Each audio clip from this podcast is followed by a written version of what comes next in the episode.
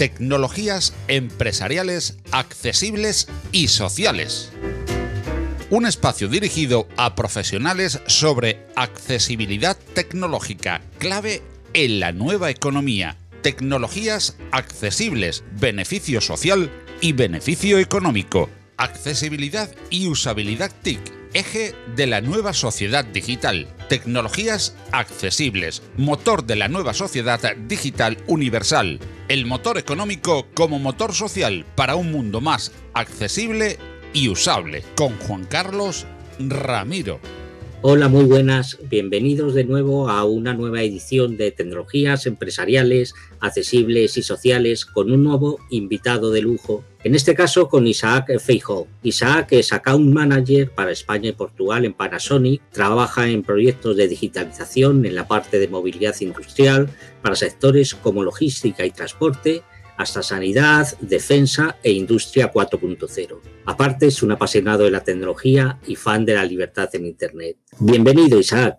Hola Juan Carlos, eh, muchas gracias, un placer y, encantado de compartir estos minutos con, vosotros y por supuesto muchas gracias por la invitación. Gracias a ti, Isaac. Hoy tenemos, estás en representación de, Panasonic y a Panasonic la conocemos. Cuando hablamos de Panasonic nos vienen a la cabeza sus televisiones y sus desarrollos en electrónica, pero Panasonic es mucho más. ¿Nos haces una pequeña introducción de qué es lo que hacéis en Panasonic? Panasonic, em, somos una empresa japonesa Panasonic nació hace más de 103 años, pues justo un poquito después de, la Primera Guerra Mundial. Y, bueno, eh, nuestra central está en Osaka, que es donde comenzó nuestro fundador, que es Konosuke Masushita. Hace ciento y pico años él empezó haciendo pequeños, pequeños materiales para la industria de, la electricidad, de la electrónica, cuando la electricidad hace 100 años era casi como Internet, pues era algo novedoso era el futuro y era el futuro en,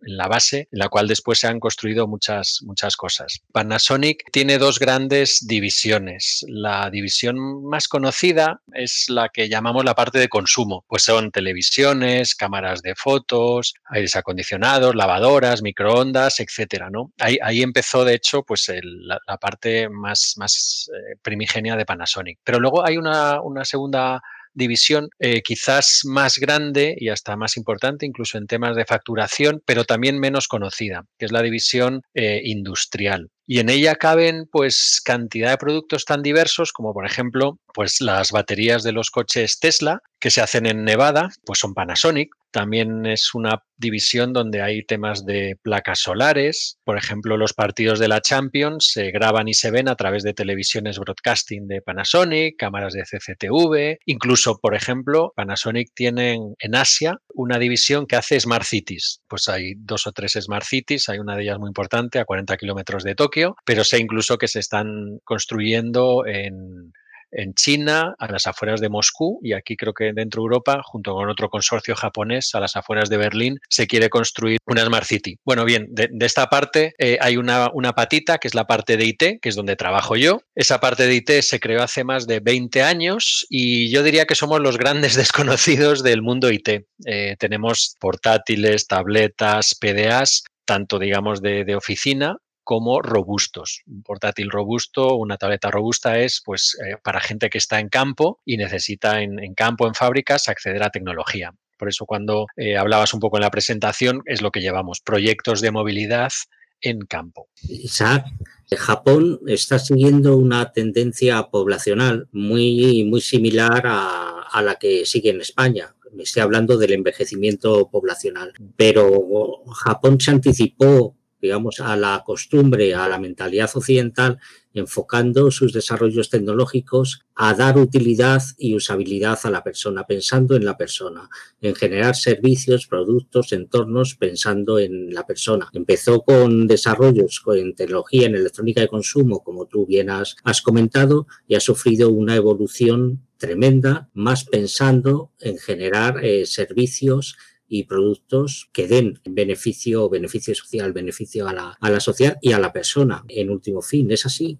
Sí, es cierto. Japón eh, es según estadísticas, pues eh, el primer país con población más anciana del mundo. Creo que el segundo lo disputa entre España e Italia, depende de cada año. Eh, Japón es cierto que hizo los deberes hace tiempo porque tiene una población muy envejecida, pero sigue necesitando evidentemente mano de, obra. Japón es un mundo aparte. Eh, ellos saben conjugar de siempre lo tradicional con lo más ultramoderno. Y yo creo que son buenos en coger lo mejor de los dos mundos, que es un poco lo que, lo que hay que hacer. Ellos, viendo esta tendencia de envejecimiento de población, pues hace tiempo empezaron con el tema de la robotización.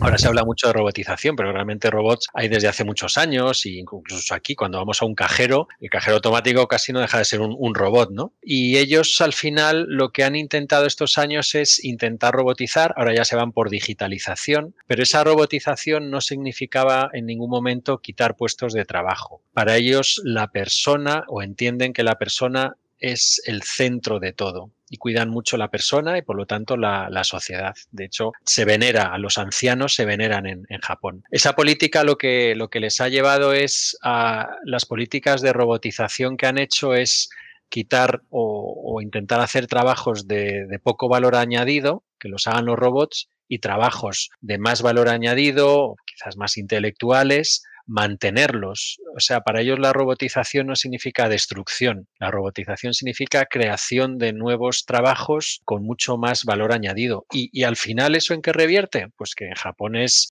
o ha sido la segunda, la tercera o la cuarta economía del mundo, porque si robotizar significa destruir puestos de trabajo, al final rompen su mercado, no tendrían tendrían mucho paro, no tendrían con qué comprar y no sería la, una economía pujante. Con lo cual, eh, frente quizás a Europa o Estados Unidos, que muchas veces aquí se trata de robotizar por robotizar y bajar costes, casi caiga quien caiga. Allí al contrario, allí se mantiene todo el tema de, o se centra en la persona, se robotiza, pero antes se piensa en qué puede afectar a la, comunidad. De hecho, en, en, muchas empresas japonesas, la mayoría, una de ellas es donde yo trabajo, hay un, hay un credo que significa que los productos que se fabrican cómo se fabrican, los bienes y servicios, siempre tienen que tener un componente que ayuden a la sociedad en, cualquier aspecto en mejorar la calidad de la, salud, en mejorar tu tiempo, cantidad de cosas. Y yo creo que eso es lo que les ha valido a, subir muchos puestos. Hay que pensar que Japón, después de la Primera y Segunda Guerra Mundial, pues quedó devastado.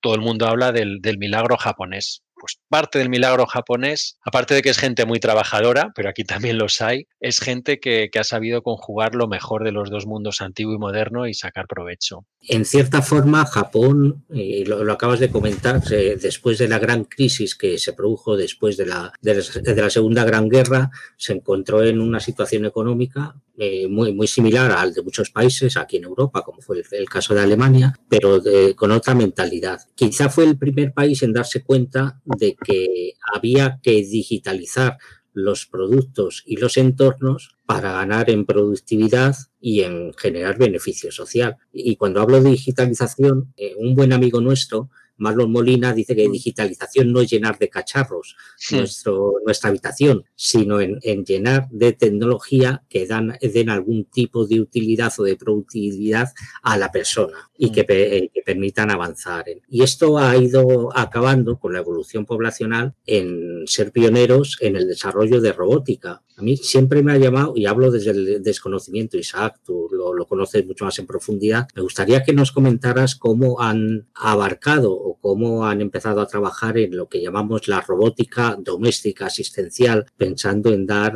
alguna utilidad a la población mayor dentro de, de su casa y su domicilio, que es lo que persigue la cultura oriental.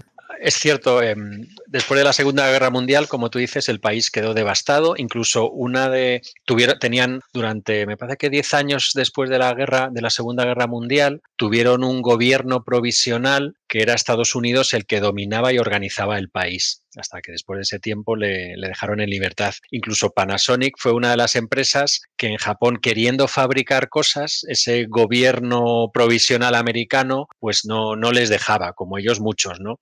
Pero ellos vieron que querían competir. Y bueno, pues aparte de, como decíamos, el trabajo, todo el tema de la robotización, es decir, hacer más y mejor. Por supuesto siempre con, calidad.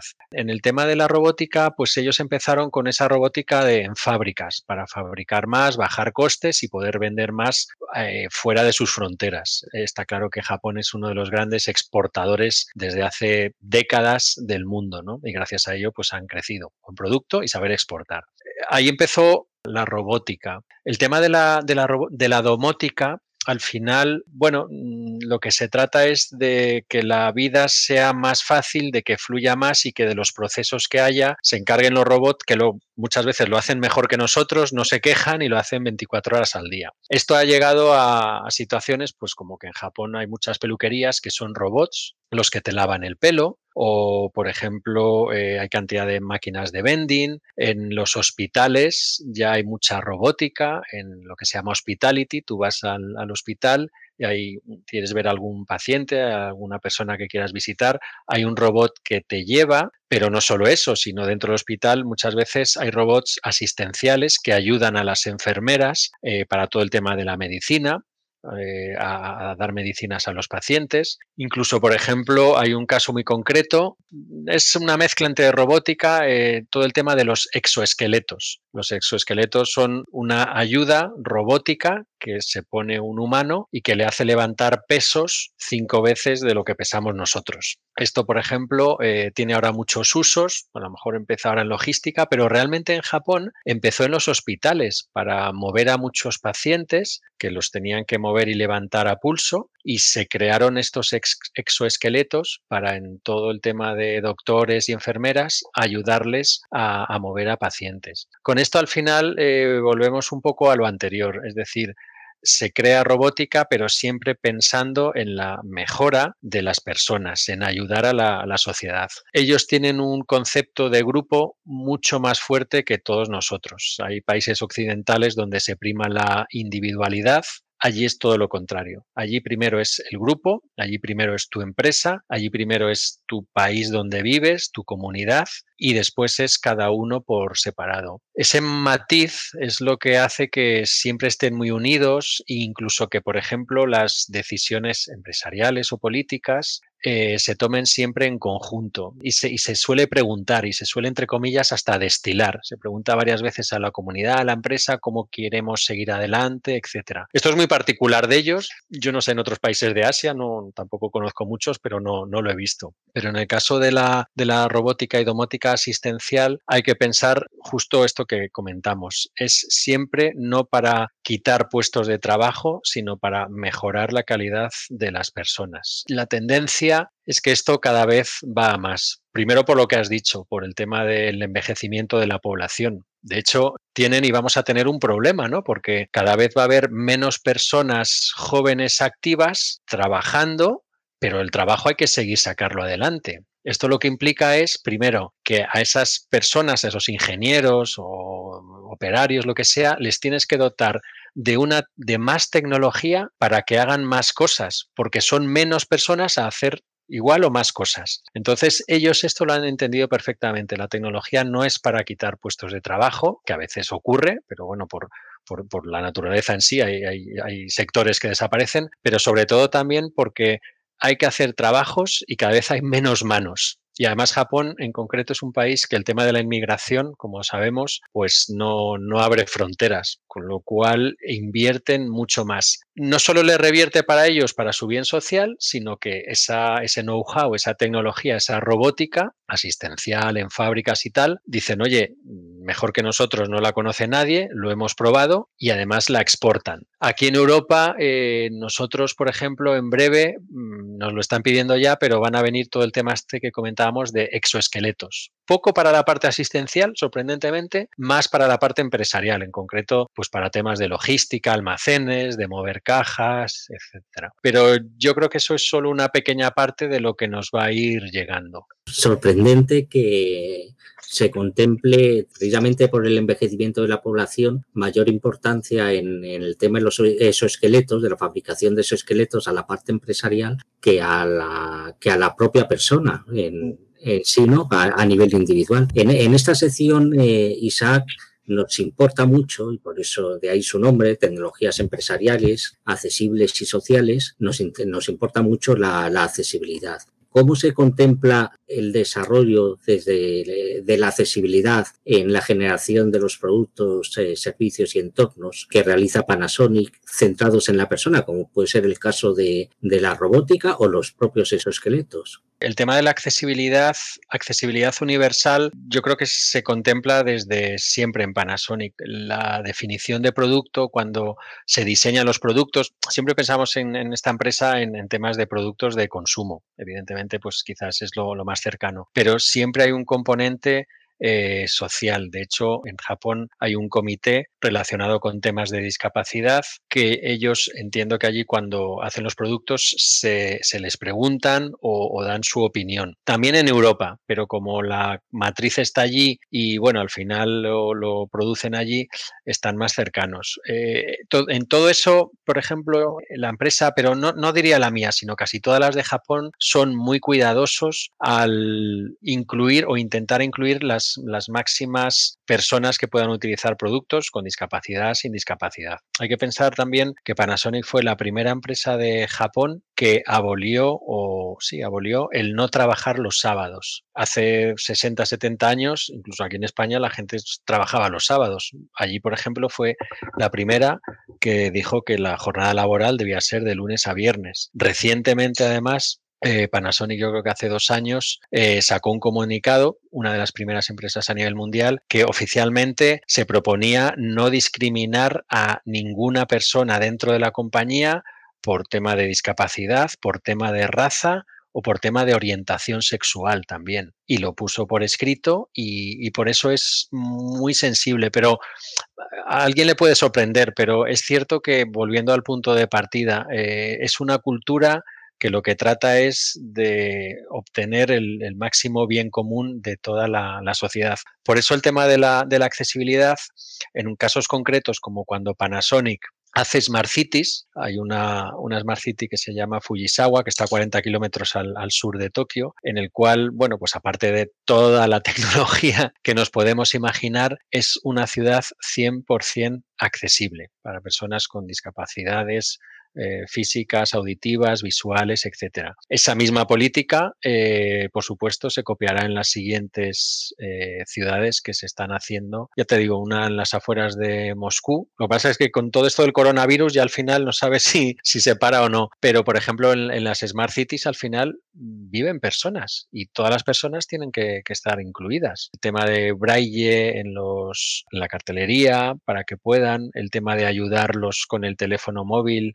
a las personas en la ciudad de que puedan hacer una ruta que, sea apta para ellos y si no es apta, que el teléfono móvil y la información del teléfono móvil le diga, oye, mejor aquí no, vete por la otra calle. Insisto, eh, todo esto se mira mucho, pero sobre todo también porque ellos entienden que no todo el mundo tiene, perdón, todo el mundo tiene que estar incluido, pero además porque ellos saben que con el paso del tiempo van a envejecer y toda la tecnología tiene que estar muchas veces orientada pues, a personas mayores, los cuales se les cuida bastante allí. Eh, me alegro de, un comentario que has hecho, Isaac, eh, cuando has empezado a hablar de las Smart Cities, porque sabes que a mí me preocupa especialmente el, ecosistema de las Smart Cities y las ciudades inteligentes, porque ha sido de las pocas personas a las que he oído decir que la, la Smart City debe ser para la persona, que es la quien, quien debe interactuar y quien debe vivir en ella. Es mm, el, mm ser vivo racional, eh, teóricamente, eh, en vivir en, la ciudad. Sabes que yo soy un creyente a ciegas de lo importante que es la tecnología para generar autonomía. Desgraciadamente no podemos eliminar todas las barreras físicas que existen en el mundo, ni ahora y nunca. Siempre que se pueda se eliminarán, pero ahí entra en, en actividad la tecnología para generar esos ecosistemas, complementar y ayudar a lo que tú has comentado, a saber dónde tienes una barrera y encontrar los caminos correctos. Entiendo que se le da una importancia tremenda al papel de la tecnología pensando en, el ciudadano con todas sus diferentes capacidades en el desarrollo de las Smart Cities en Japón.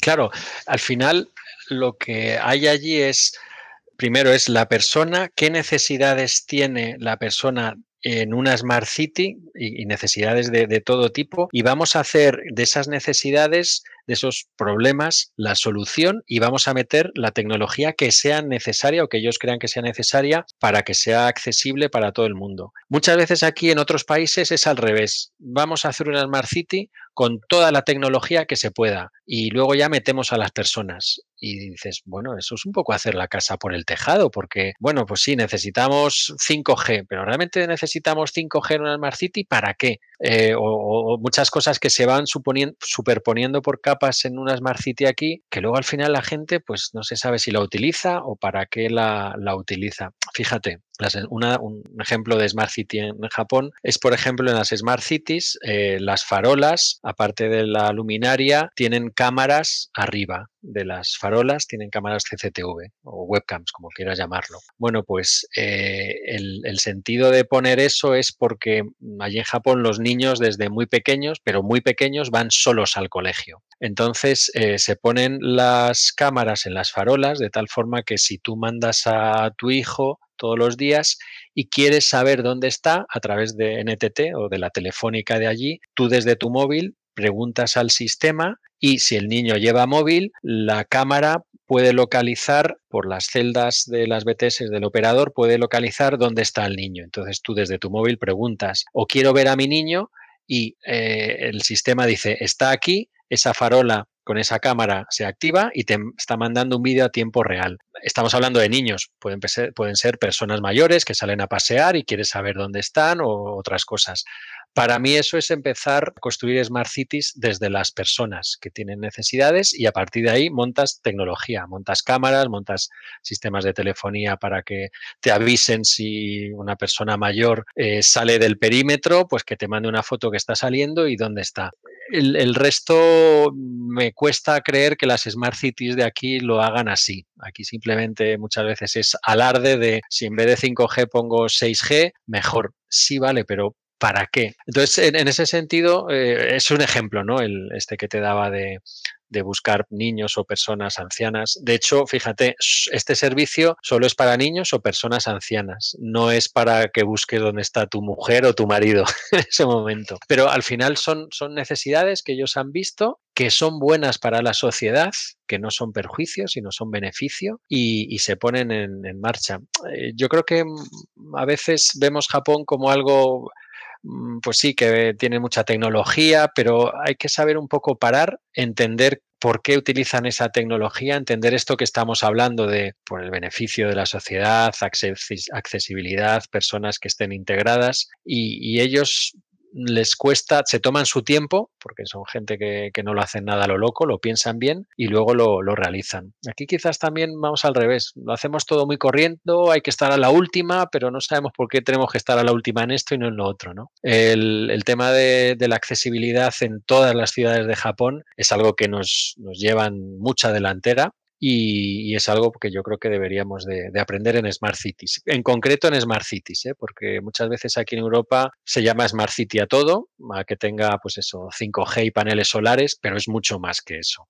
Hablamos de personas. Sé que además es un tema que te apasiona y además incluso estás en ello, ¿verdad? Efectivamente, eh, me apasiona y me preocupa precisamente. No, no conozco, me lo estás explicando tú perfectamente, cómo se desarrolla y cómo se planifica la implementación de una Smart City en Japón, que evidentemente difiere bastante de cómo se están desarrollando aquí en España, que aquí en España no en Europa en general, es eh, parcheando eh, simplemente soluciones, algo que hemos criticado siempre desde el mundo de, la discapacidad de, de quienes conocemos las necesidades de las personas. Pero aquí se, se mezcla otro aspecto que a mí me, me parece muy importante. Sabes que eh, desde hace unos años existe la discusión filosófica mm. entre seguridad y libertad y protección y privacidad y de cómo garantizar o cómo complementar o cómo compaginar ambos, ambos aspectos. Tú has comentado cuando hablabas de la instalación de las webcam para hacer el seguimiento a los niños, a las personas mayores,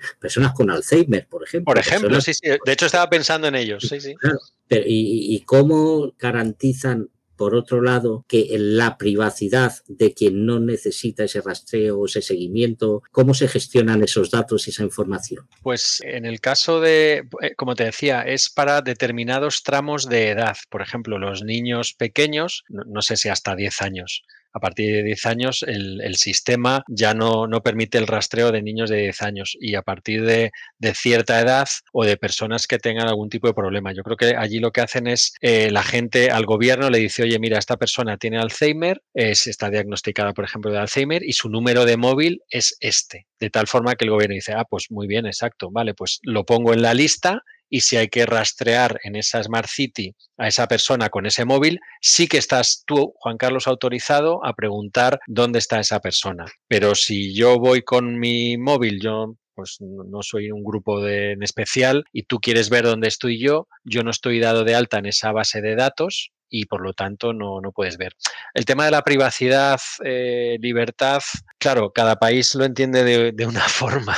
Yo creo que los latinos, pues, eh, lo entendemos muy diferente a Japón. Allí, aquí prima muchas veces la, individualidad o el yo soy yo y el resto, pues, eh, que se las arregle. Allí es gente bastante, bastante más ordenada, que cumple las normas. Yo siempre recuerdo en el último tsunami que hubo, hace como 7, 8 años, que el, bueno, pues las partes de Japón quedaron destrozados y recuerdo en el telediario ver que había gente que había perdido su casa y quería llamar a los familiares. Y en ese pueblecito por ahí de Japón en la costa había una cabina y la gente hacía cola y esperaba tranquilamente a, la cabina a que uno llamase y el siguiente. O, por ejemplo, eh, se vieron escenas como quedaron devastadas las ciudades, la gente iba al supermercado, no había nadie de cajero, la gente cogía su, su comida, iba a la caja y aunque no hubiera nadie, dejaba dinero en el mostrador. Claro, eh, son, diferentes galaxias, ¿no? El tema de la seguridad y libertad, bueno, eh, ya te digo, yo creo que allí es gente bastante, bastante respetuosa y el tema de la libertad, ellos creo que a veces eh, restringen un poquito su libertad o están, están de acuerdo en restringir un poco su libertad a cambio de que el grupo o la sociedad tire para adelante. Aquí yo creo que, no sé qué piensas, quizás sea lo contrario, ¿no? A veces. Sí, son mentalidades completamente distintas. Pues mira, mira Isaac, eh, siguiendo con las Smart Cities, porque yo, yo entiendo las Smart Cities como las propias infraestructuras físicas, pero además todo lo que engloba las infraestructuras, en oficinas, mm. supermercados, eh, centros de ocio. Mm. Te, voy a poner un ejemplo y te hablo siempre del, desconocimiento para que me, comentes cómo, cómo se enfoca o cómo se piensa. Eh, tú sabes que yo soy usuario de silla de ruedas y me encuentro con muchísimas dificultades a la hora de interactuar con la ciudad. Una de ellas cuando entro en los centros comerciales para localizar los, eh, los productos y realizar mi compra del día a día o, para acceder a la información, simplemente a los carteles de lo que hay en otra estantería. Mm. ¿Se están buscando soluciones o existen soluciones que esté desarrollando Panasonic en Japón o otras empresas o de, para generar la mayor autonomía posible a cualquier ciudadano a la hora de realizar su actividad en la vida diaria en un supermercado, por ejemplo. Aquí entramos con soluciones eh, hardware y software. Nosotros por tipo de empresa somos más, digamos, hardware, más de cacharritos, más de electrónica.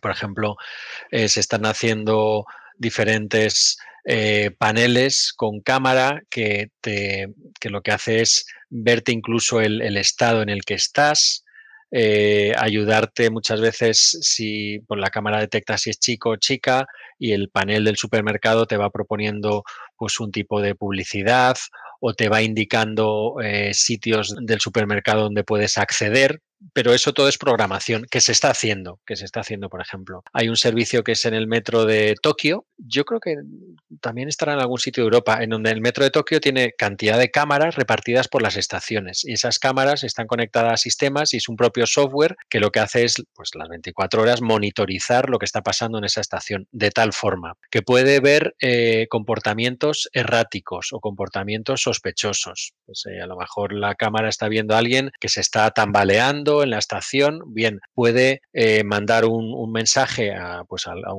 alguien que esté en esa estación de seguridad y ver qué le está pasando a esta persona. Eso eh, detecta también, pues a lo mejor alguien que va en silla de ruedas y que a lo mejor intenta subir un, un banzo o lo que sea y no puede. La propia cámara, junto con el software, está detectando que alguien está intentando moverse y por lo que sea no, no, no sale de ahí Bueno, pues el propio sistema lanza un mensaje a un guardia de seguridad, al jefe de la estación, de oye, hay esta persona ahí con esta foto, por favor ayúdala. Lo mismo imagínate a lo mejor para una persona invidente, por ejemplo, pues alguien también que, que lleva mucho tiempo en la estación sentado y la gente va pasando, nadie lo ha dicho nada y el propio sistema dice, oye, esta persona lleva sentado en la estación cuatro horas, por favor, alguien que, que vaya y le ayude. Entonces, esto, por ejemplo, es, real, son casos reales y está en el metro de Tokio, me imagino que en algún metro también por ahí. El tema de que hemos hablado antes de los exoesqueletos, el tema también, por ejemplo, de audición. Eh, hay unos cascos especiales que también se, yo lo, lo vi hace dos años. En vez de meterte los cascos o ponerlos sobre el oído, te lo pones por la parte de atrás del hueso y la verdad es que escuchas como ahora mismo te veo a ti con los cascos, pero tienes eh, los oídos destapados. Esto, por ejemplo, se hace mucho en fábricas porque a lo mejor te ponen los cascos en una fábrica y están dando un mensaje de urgencia, se está quemando y tú con los cascos no oyes. Bien, con ese tipo de cascos que se conectan directamente a tu hueso detrás de los oídos, estás escuchando el mensaje del propio ambiente y mensaje de los cascos que, te viene. Hay, hay muchas cosas, hay mucho producto que no, que no sale de Japón en este sentido. Tampoco sé por yo creo que los gobiernos, sobre todo los europeos, porque vamos, somos un continente envejecido, debería de tener un poco unas políticas por lo menos de escucha o de abrir los ojos a lo que se está haciendo en otras latitudes del mundo con el mismo problema que vamos a tener o, ya tenemos. Yo no veo esas ganas eh, aquí en Europa. Aquí últimamente se va al tema de costes y a pues eso, robotizar y digitalizar porque sí. Pero insisto, al final eh, las personas compran de personas. Somos seres humanos y entonces no debemos olvidarlo. Antes, antes comentabas, Isaac, la importancia que se le da al trabajo en Japón y a la no pérdida de puestos de trabajo, compatibilizándola con la introducción de, la robótica y de, la tecnología. Entiendo también que se le da mucha importancia a dar las soluciones tecnológicas a aquellas personas que los necesiten para realizar su actividad laboral. Mira, por ejemplo, eh, una de las características de la empresa donde yo trabajo es que una, al menos una vez al año y a veces son dos veces al año, vienen, que yo solo he visto en muy pocas empresas, ¿eh?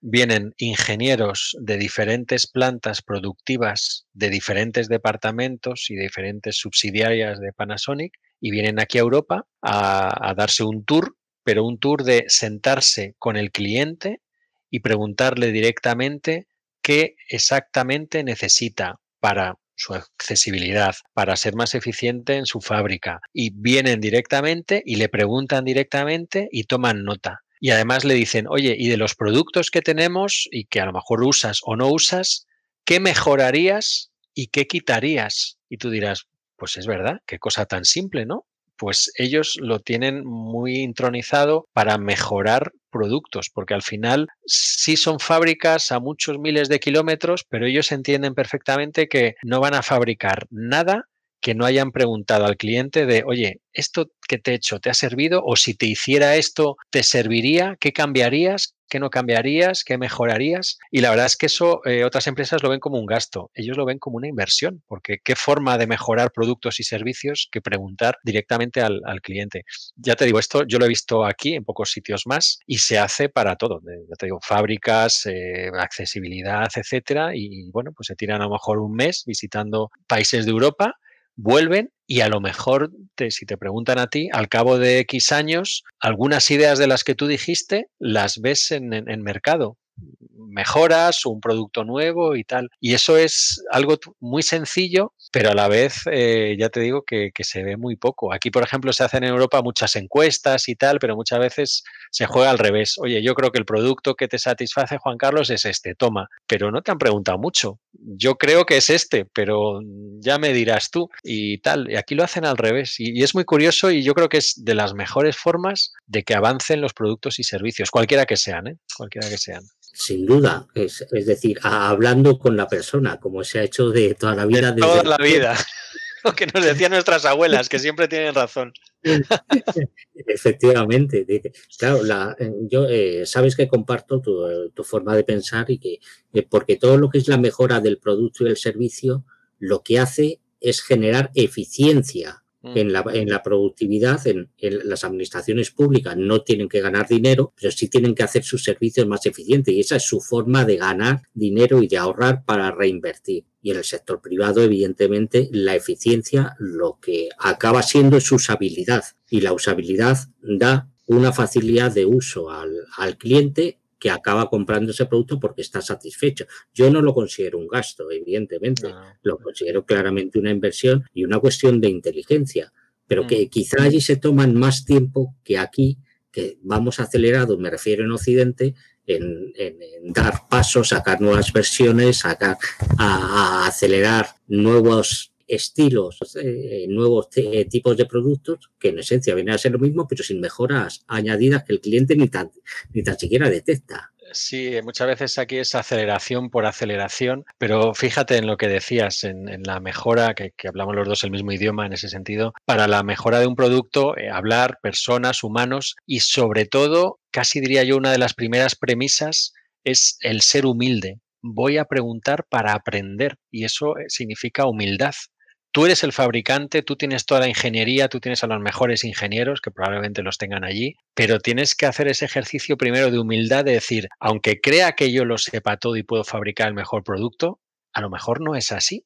Tengo que salir y preguntar. Y eso es pues ser humilde y, muchas veces la aceleración esta pues no nos deja ni pensar que somos humildes ni nada, es venga, correr, correr, correr y, bueno, pues es así. Te voy a preguntar sobre algo que hace dos o tres años me llamó mucho la atención y que mm. está relacionado, supongo, con la importancia que se da al envejecimiento en Japón y al cuidado de la soledad en las personas mayores. hace, hace dos o tres años eh, se hizo muy famosa eh, lo recordarás, una foca que daba a compañía a las personas mayores, hablaba con ellos, era un prototipo eh, relativamente simple, pero que detrás de ello lo que buscaba era generar confianza y eliminar parte de la soledad que pueden sufrir las personas mayores o los ancianos. Para mí eso, hay muchos estudios que lo demuestran, si tú combates la soledad, entre otras cosas, ahorras también gastos sanitarios de llamadas de personas que están en contacto de, simplemente por necesidad psicológica. Sí. Eh, llamando al centro de salud, oye, que me pasa esto y tal, porque se sienten, aunque sea artificialmente, acompañada. Y esto está relacionado con la importancia que se le da a la, a, la soledad y cómo eliminarlo o limitarla, ¿verdad? Claro, el, el tema este tiene un componente social, es decir, intentar a las personas mayores hasta sus últimos días ayudarles, estar cerca de ellos, mejorar su calidad de vida, que es lo que se merecen, pero ese componente social, como nos gusta hablar, siempre hay un componente económico. Y ellos han hecho los números y dicen, oye, efectivamente, merece la pena hacer esta, este pequeño robot que le acompañe, que le ayude, que mejore, pero es que además con, con ese robot o con esa teleasistencia vamos a ser, con la poca gente ya que nos queda para trabajar, vamos a ser más eficaces, porque es que si no hacemos esto, los servicios de salud mentales o lo que sea se van a saturar que de por sí a lo mejor ya están saturados. Y entonces eso tiene un componente económico y, eso se cuantifica, seguro que está cuantificado, y eso hace sobre todo que, ese dinero que te ahorres, entre comillas, lo puedas volver a invertir en generar pues mejores productos para esas personas mayores o darle más calidad o construir a lo mejor más, más edificios. Siempre, para mí personalmente, eh, es indispensable esa doble vertiente, el tema social y el tema económico, ni uno sin el otro, ni el otro sin uno. ¿no? Entonces, allí el tema de, la soledad, de los ancianos, y, yo creo que cada vez más, eh, más gente joven vive, vive sola. El tema de la salud mental es muy importante. Yo creo que es otra tendencia, ¿no? De, de alguna forma que la tecnología, en cualquiera de sus formas, les ayude a no estar tan solos. Es cierto que con Internet pues todos estamos conectados y tal, pero también todos sabemos que por mucha Internet que podamos tener, a veces te sientes solo. No, no el estar conectado, no en tener 500 amigos en, en una plataforma significa que, bueno, estés con todos.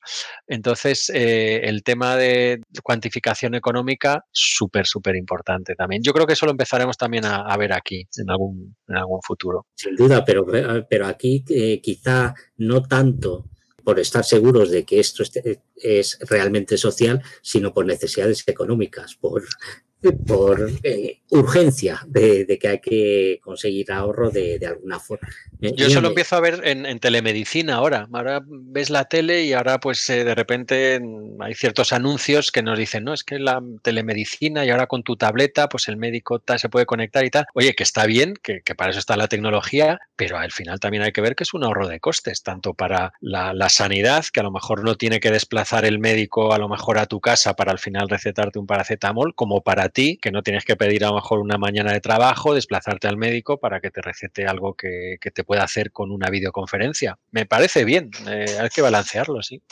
Sí, y, además es autonomía, aunque no lo parezca, porque gestionas mucho mejor tu tiempo. Sí, se, nos, se nos está yendo el tiempo este, en esta conversación apasionante, pero no, no quería dejar de, sacar un tema que a mí me ha llamado la atención, es que eh, de siempre, y, y, hablo, insisto, desde la humildad que tú dices, de la ignorancia, es cómo se gestiona la información en Japón o en los entornos que tú conoces, porque allí se tiende a un sistema de gestión de, más descentralizado de la información, mientras que me da la impresión de que en, Occidente, sobre todo en Estados Unidos y en Europa, se tiende a centralizar todo a través de canales, además muy controlados, eh, toda la información. ¿Es así o tengo un concepto erróneo de, eh, no, no, este es, en, parte es así. Eh, allí el tema de la información eh, se trata mucho más cercana a las personas, está más descentralizada y se cuida mucho la, privacidad.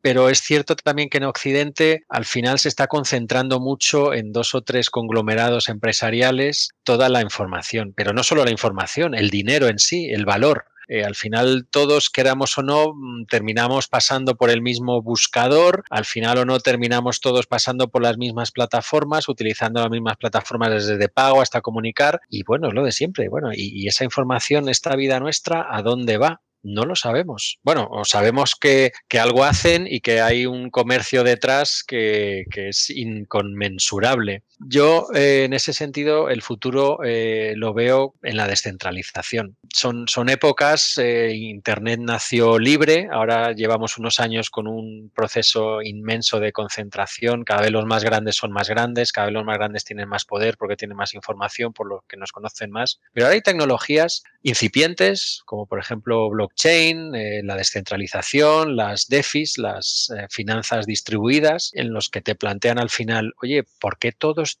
estamos obligados a pasar por ciertos canales?